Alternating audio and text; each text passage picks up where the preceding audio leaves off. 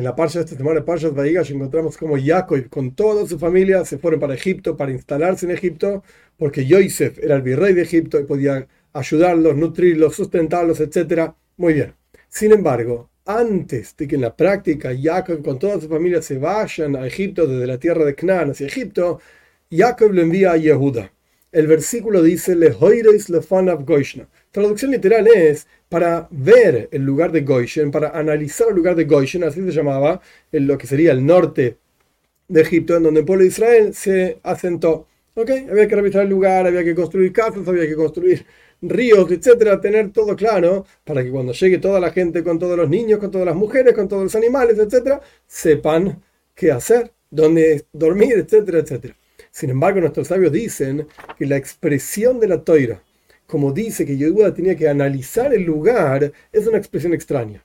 La toira podría haber dicho lirois goishen, para observar el lugar de goishen, para livjoin, para analizar goishen, etc. Sin embargo, la toira dice lehoirois. Lehoirois viene de la palabra hoira. Hoira, he aquí, es la fuente de la palabra toira. Quiere decir una especie de enseñanza. De hecho, un rabino que enseña y que dice cuáles son las leyes, etcétera, se llama Moire Hoira. Es quien te da las enseñanzas, no enseñanzas solamente de ser una buena persona, sino de qué se puede hacer, qué no se puede hacer, en qué caso y cómo es, etcétera. Quiere decir que si la Toira utiliza la palabra le hoiro y Goishna para indicar cómo era Goishen, Yehuda hacía esto, quiere decir que había algo más. Nuestros sabios explican. Jacob lo mandó a Yehuda a fundar una yeshiva, una casa de estudio.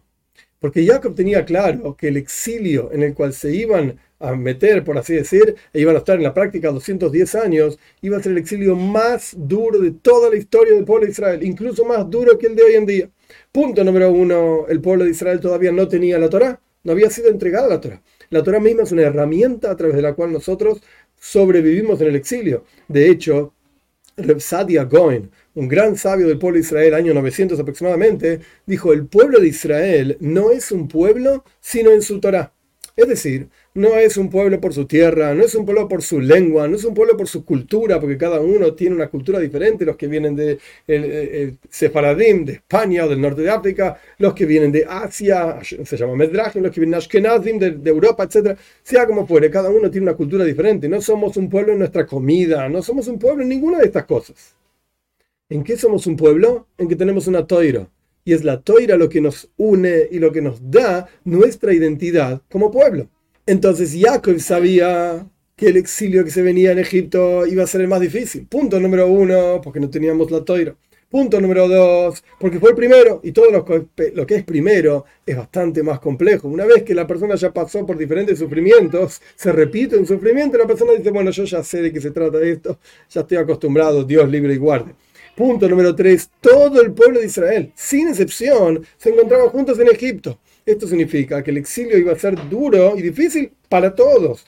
Después, los otros exilios, el pueblo de Israel estaba esparcido por diferentes tierras, pero en, Egipto estaban todos ahí. Quiere decir que era lo más difícil, lo más duro. Muy bien.